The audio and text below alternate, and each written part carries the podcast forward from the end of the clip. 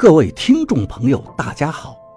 您现在收听的是长篇悬疑小说《夷陵轶事》，作者蛇从阁，演播老刘。第三十七章，我的心里踏实多了，却没想到现在最危险的反而是我自己。皮划艇下面的水翻滚了起来，把皮划艇掀得晃来晃去。我用手去扶艇舷，手掌却摁住了一个东西，像鱼的身体，因为有鳞片；又像青蛙一样，因为有腿。我摁住那个东西，猛地感觉到那个动物的脖子很长啊！它回旋起来，把我的手腕都给绕住了，然后狠狠地在我手臂上咬了一口，我疼得厉害。把那个东西往石壁上反手拍去，很用力，一下子就把他给拍死了。是冉姨。王八，快拉我上来！水里有怪物！你在哪呢？快把手递给我！哎呀！王八也尖叫了一下，然后快速对我说道：“疯子，你还记不记得冉姨怕什么？”估计刚才那个动物对王八也没有太客气。你他妈的不是净看这些古书吗？冉姨这东西当年还是你跟我说的。我说不下去了，我能感觉有无数个冉姨往皮划艇上跳，从水里直接跳上来。原来上古的一些动物并非如我们常人想象的那么巨大。从我刚才拍死的那只冉姨感觉来看，也就只有巴掌大小，只是脖子长点我想起了那些村民从洞里抬出去的白森森的骨头，明白是为什么了。想到自己也要步那些尸体的后尘，心里的恐惧感便上升到了顶点。这不是对陌生怪物的恐惧，而是对死亡的恐惧。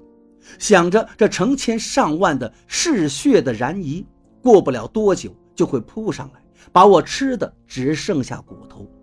我想，任凭是谁，他的心情也好不起来了。越来越多的冉姨跳上了皮划艇，我不停地用手去扒拉，可是没有用，腿上和后背已经被咬了好几口了。王八也在啊呀地叫唤着，估计他跟我差不多。就是你仨，非要进来，老子！我现在十分怨恨王八的好奇心，要把我们都害死在这儿你倒是想想办法呀！你平时不是很牛逼的吗？娟娟听到我和王八的惨叫声，吓得又哭了起来。没想到能解救我们的是柳涛，因为我们听到了几声尖锐的口哨声，是从柳涛那边发出来的。不知道他是用嘴吹的什么。还是用的什么口哨之类的东西？几声口哨声响过后，咚咚的响声就不停了，都是那些冉姨往河水里蹦的声音。持续了一分钟后，河水竟又恢复了平静，洞里又变得静悄悄的。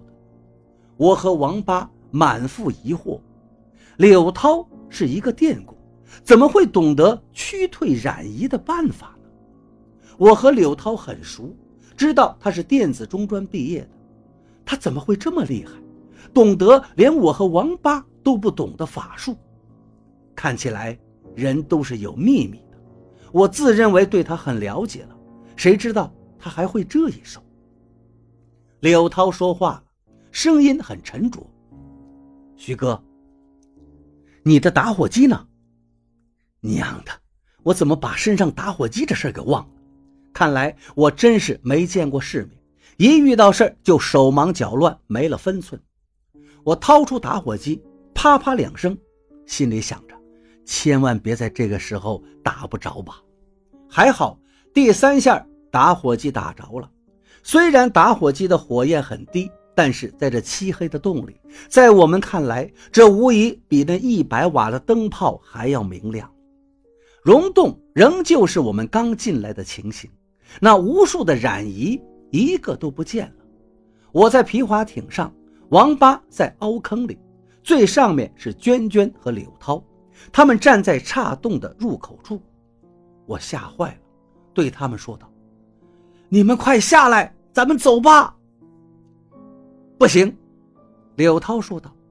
娟娟说：“董玲还在岔洞里，我们不能丢下她。谁知道那个董玲又是个什么东西？”我着急道：“你们不走，我自己走了。”你慌什么呀？柳涛恶狠狠地对我说：“没有我，你出得去吗？你知道路吗？你自己走不到几米，皮划艇就会被石头卡住。”我想了想，也是。再说，现在把董玲丢在洞里，我们自己出去，确实也太不够义气了。把打火机给我！柳涛又喊道。我老老实实的把打火机递给王八，王八顺着凸壁爬到洞顶的岔洞口，和娟娟、柳涛站在一起。又是我一个人被甩到了一边，孤零零的坐在皮划艇上，想着刚才那些恐怖的染衣，我是坐卧不宁。你在艇上待着，别乱动啊！柳涛交代我。然后我眼前又是一片黑暗了。他们三个人进到岔洞里去了，估计岔洞进口就是个拐弯，不然怎么一点光线都露不出来？柳涛倒是聪明的很，没了灯光，我就算是想丢下他们逃跑也跑不了，我又得在这孤独黑暗的环境里等待了。恐惧把我严严实实的笼罩住。我对着洞顶喊道：“你们倒是出个声撒，我一个人好怕呀！”我还是把这句话说出来了，也不怕他们笑话了。可是没有人搭理我，只有我说话的回声在洞里飘荡。我一动都不敢动，静静地待着，耳朵里响着那种极端寂静的嗡嗡声。终于听到他们三个人说话的声音了，可听到之后，我并没有完全放下心，而是更担心了，因为他们说的话。让我摸不着头脑。董玲在这里，这是娟娟的声音，我的心放下了，总算找着董玲了。紧接着是董玲的哭声，原来是这么个东西。这是王八的声音，难道他发现了什么别的东西？黄经理说的没错呀，这是娟娟的声音，他说的黄经理就是我们的施工经理。黄经理跟他说过些什么呢？不能碰！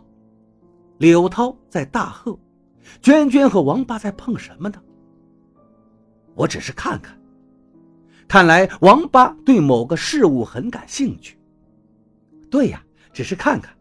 娟娟也附和着王八。不行！